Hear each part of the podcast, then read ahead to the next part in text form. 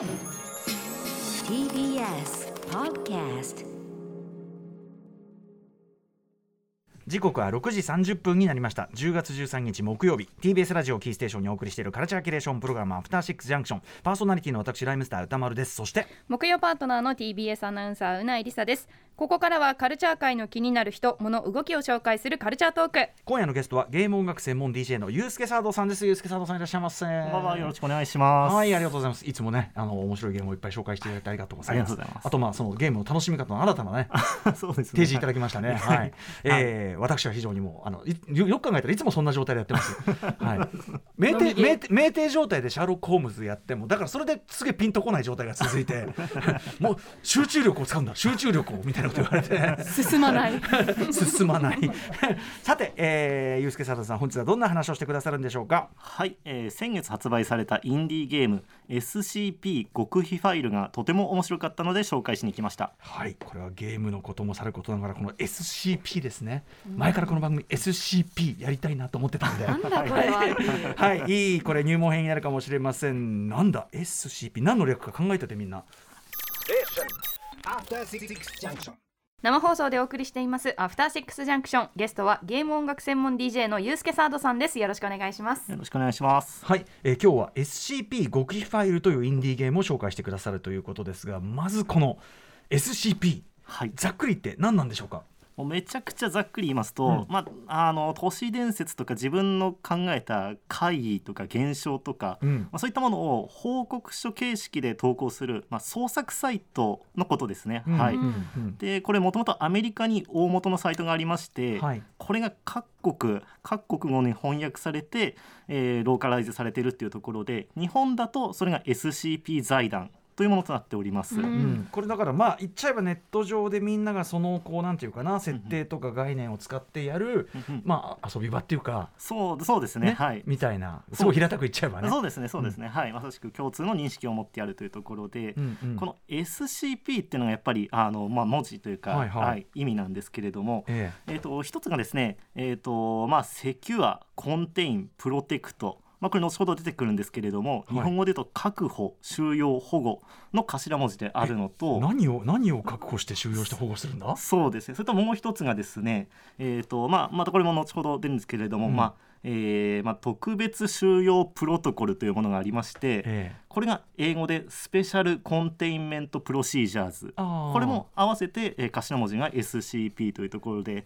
まあ、ちょっとこの時点で少し難しいんでですもけれども。何か、はい。何かをこう、まあ、とっ捕まえてそうですねはい。保護する、そうですねはい、まあなんだろうな超常的ななんかなのかな、みたいな。なんかそんなのちょっと予想つきますけど、そうですねはい、うんうん。そんなところで、まあ、あの SCP っていう、まあ、略称ですかね。はい。要要はなんかそのなんだろうあのえっと、メインブラックとか、はいはい X ファイルじゃないけどなんかそういう怪異現象をこう管理している、はい。こう組織があって、はい。というようなまあイメージですかね。そうですねイメージとしてはそういう、うんうん。はい、ところですね。SCP これいつ頃アメリカでね大元があるとおっしゃってましたけど、い、つ頃どこで生まれたもんとか？あはい。えー、とまずこれ2008年に、うん。SCP ファウンデーションという、まあ、英語の、まあ、先ほど言った通り共同の創作コミュニティサイトっていうのが開設されたわけで、うん。このテーマがですねいわゆる自然法則に反した異常な物品とか存在現象場所などの確保収容保護についての、まあ、報告書がテーマの創作コミュニティサイトというところになってます。オカルトもののなんていうか疑似的にこうなんていうかなリアルにそうですね。こうやっはい。て遊ぶみたいな、そうです。そうですこういうやばいやつがいるってところで終わらなくて、それをどうやって収容するかとか、まあ、もしくはまだこうこれだけやってこれだけ職員犠牲になったけど使用できてませんとかそういったまあ特徴とかをまあ報告したり、まあ、あの手順書でもあったりうんうん。するのを、まあ、それをテーマとしてまあ創作というところであの、まあ、集め集めるコミュニティサイトというところですね。はい。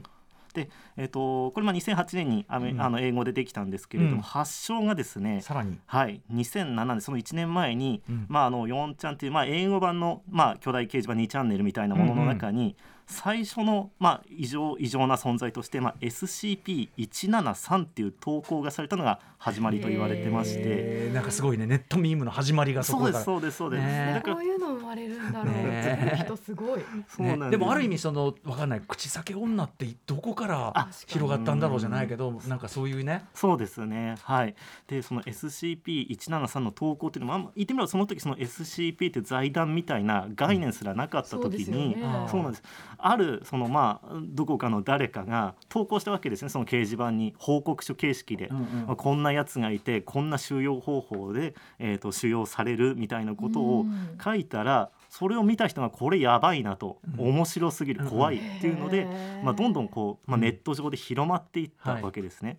でそうなった時にあのそのそもそも SCP ってものがあのまだ概念決まってないけれどもその SCP ってなんか面白そうと思ってまたいろんな人が書き始めて、うんで、えーまた SCP-173 じゃきたいろんなものができてきたと。うんうん。で、えーまあ、数が増えてきてそのまあ言ってみればそのまとめサイト的なものとしてその SCP ファウンデーション、2008年にそれができたと。そうですね。ウィキウィキサイトという形で出来上がったというところがありましてでこれがまたその、とまあ、年を重ねて、まあ、2013年には、まあ、正式に日本支部というものが、うん。あのまあ、認められたというところへで、ー。まあ、あの日本支部のまあコンテンツとしてはその英語のものを翻訳して日本語にしたり、もしくはその日本語でのまあ独自のまうん。あ投稿を受け付けてたりっていうところなので、はい。これ先ほどあのクトゥール神話という話も少しあのあった通りですね、えっといわゆるそのまあなんですかねその SCP-173 っていうのが、うん。あの言ってみればそのまあクトゥール神話でいうラブクラフトというか。ラブクラフト的な要するにオリジネーターとして。いそうそうてそうなんです。で、えー、といろんな人がその概念をまあ考えたり共通の言葉を使っていったりしてどんどん広まっていった二次創作し放題。うん。そうなんです、うんうんなのでやっぱりこうネット時代の中のまあクトゥルー神話的な、ね。はい、広がり方があるっていうところですね。ね。はい。しかもそのまあつってもクトゥルーはそのラブクラフトっていうまあ作家さが言ってたん。だけど、これは本当になんかネットなんていうの最初本当になんてことないネットミームが本当ですよね。そのテキストを使ったなんかフェイクドキュメンタリーみたいなのが、えこの形式おもれえじゃんっつってどんどんどんどん広がっていくみたいなね、そうですね。これ使えば何でもできんじゃんみたいなね。あそうですね。でこれそのはい。173を書いた人ってそう誰なの？今何してるとかあるんですかね？なんか管理人してるとか。何してるのかな？ちょっと。本当に投げて。俺俺みたいなこんだけでかくなっていないんですかね。ねそうですね。ちょっと何してるんですか、いるのかもしれないけど、うん。あのえこんなになっちゃっていやみたいな。いっぱいそれが100人からいますみたいあなー確かに。かもしれないけどね。名乗る人いっぱいいそう。ん。まあ日本でで今日本では子供たちの間でもめちゃくちゃ人気あるってね。はいはい。あそうですね。あのまあすごくやっぱりいろいろ広まってるっていうところは聞きますね。はい、うんうん。えっ、と中身は今どんな感じの投稿とかが多いんですか？そうですね。あのやっぱり先ほどちょっとお話しした通り、まあ、自然法則に反した、まあ、異常な存在とかについてを、まあ、どうやって確保したり収容したり保護したりするかの手順がですね、まあ、うん。書いてあるんですけど、まあ、それがですねやっぱ小説とかっていうよりはもう論文形式みたいな形で、うんうんうん。あえて硬い硬い文章で。めちゃくちゃ硬い文章で投稿されてるんですね。はいはい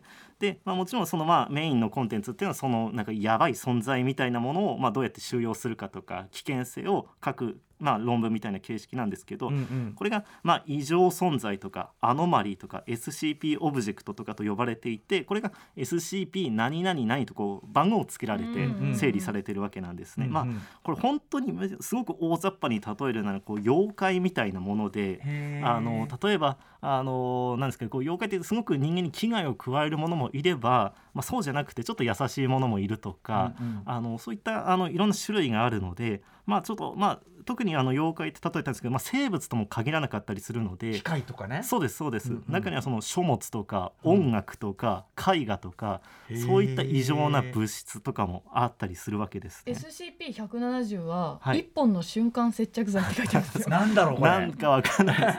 ね。あでもこれに対しても長い。いっぱい出てくる。し黒黒塗り部分がある。本当だ。機密文書。そうなんです。でこうでそうなんです。で例えばその先ほどの SCP-173 ってオリジナルのもの、彫刻と呼ばれるものなんですけど、めちゃくちゃ簡単に言うとすごい彫刻があるんですね。ええ。でその彫刻は、はい。あの人が見てる限りは動かないんです。あ。はい、ただ人が目をそらすとあの目襲ってきて殺しにかかってくるんですね。えー。殺しに来る。あそうです。だからあの、まあ、SCP-17 を管理する時、まあはい。はい対峙する時には、うん。あの必ず職員が3人以上でうん。こうあの、まあ、見て。そう見て。でこれあの瞬きみたいに一瞬目を閉じても襲ってくるのあでじゃあ今から俺瞬きするよみたいな感じで警告をし合ったりして常に誰かが見張ってないといけないと、ーへーまあ、そうまあそんなあの危険なものだったりするんですね。はい。なんかいいですね。なんか最初にそんなこと考えたあのらほ本当っぽく理屈がついてる。でも階段っていうかね。そうですねやっぱ本質は階段っていうかね。そうなんです、うん。でやっぱりその報告書として、まあ、もちろんこういったあの危険なもののあの、まあ、あ危険性も様々だったりするので、まあ、人に危害を加えるものから地球とか文明を滅ぼすレベルまでうん。いろいろあったりするので、うん。あのそういった収容の難しさとかもあの、まあ、クラス分けされてるってわけなんですね。はい。これねでまあすごく現象としても面白いし、うんうんうん。で特にやっぱもう今日本でもお子供たちがうんうんうん。めちゃくちゃだから大人が全く知らない、まあ、ある種こう学校の階段じゃないけど子供たちの間でだけ流行ってる都市伝説的なじゃないけど、うんうんでしかもそれがネットを介してるからもうでみんなも参加できるし、めちゃ流行ってるって聞いて、うんうんうん。これなんか特集したいけどあのクトゥルーだったらラブクラフトの話から始めればいいけど、うんうんうんこれどこからどう取っかかればいいのっていうのがちょっとそうですよね。むずくて、うんうん。でユうスケさんはい。とっておきの入門編としてということですねこれね。そうですねははい。い。やっぱりこれ難しいんです実際読んでみると、うんうんでもあのやっぱりそんな時にやっぱりあの、まあ、どうやっておすすめするかっていうと、うんうんまあ、めちゃくちゃ入門にあの適しているというかすごい簡単な方法ってやっぱゲームなんですよね。うんうんはい、でそんな時に出会ったのがこの SCP 極秘ファイルっていうゲームだったんですね。はい。はい。うん、これは、ではいどこでゲームできるんですかこれは？これはですね、えー、と現状 PC のみでプレイ可能なゲームで、スチームとかはい、そうです。で、うん。えっ、とまだあの9月13日、今年の9月13日に発売されたばかりのゲームでして、うん。これあの北京のゲームズスタジオというところが開発して、ピックスメインという会社が発売したゲームであって、うんうん。まあいわゆるそのまあ私昔からちょっとあの例えば超常現象的なのと X ファイルとか、はい。あの好きだったんですけど、うんうんうんもうこのゲームはまさにそんなテーマとかそういうバイブスを持ったようなゲームっていうところですね。はいね、今これでまあその入門編にとうってつけということですけど、まあ、はい。どうしてなんでしょうか、そうですね。あの、まあ、このゲームまずあの、まあ、物語的にはですねあのとある学生の主人公が、うんうん。その SCP 財団の新入職員として、うん。まああのまあ、雇われるというか、まあ、財団のファイルを整理するところから始まったりっていうところなので、うんうん本当に SCP って何も知らない新人が働き始めるっていうところから、うんやっぱりその SCP を徐々に知っていくっていうところで、まあ、入門にうってつけのところがありまして。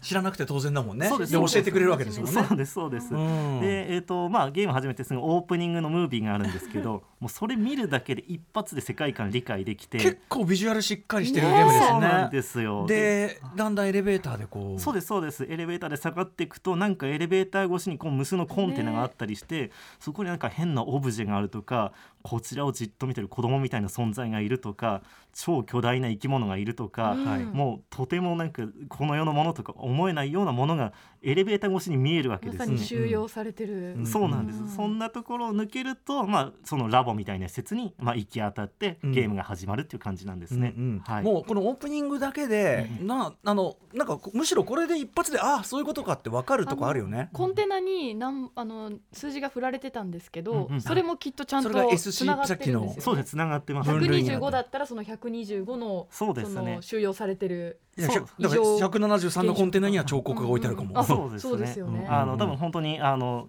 関連してると思います番号は。うんうんうん、いやこれでもいいですね。なんか単純にゲームとしてゲーム性としてはどういうゲームなんでしょう？そうですね。ゲーム性はなんですね、まあ、基本的にはまあ一人称視点のアクションパートと、うん。あとはその SCP の報告書。この主人公あのファイルの整理を任されているので、うんうんうん。そのなんか報告書を閲覧するなんか社会人みたいなパートが交互に来てまして、はいはい。でそのまあ社会人的な管理するパートではパソコンのデスクトップ画面みたいなところを見て、うんうん。例えばそのオンライン新人研修みたいなのがあったり、はい。ああとはそのまあ働いてるチーム内チャットみたいなのがあったりして、うんうん。結構社会人っぽさがそう仕事感シがある。ミュレーションゲームっぽい感じ。うんうん。そうなんです。であの仕事としていろんなファイルを整理していくたびに、うん。あのだんだんなんかこう認知が歪んでってその SCP の報告書の内容を体験していくっていうような形になってるんですね。はい。はい、なのであのまあもともとのその SCP 財団のそのと、まあ、報告書っていうのはテキストベースなんですけど、うんうん。それがやっぱり一人称視点のアクションゲームとしてあ体験できるので、これかなり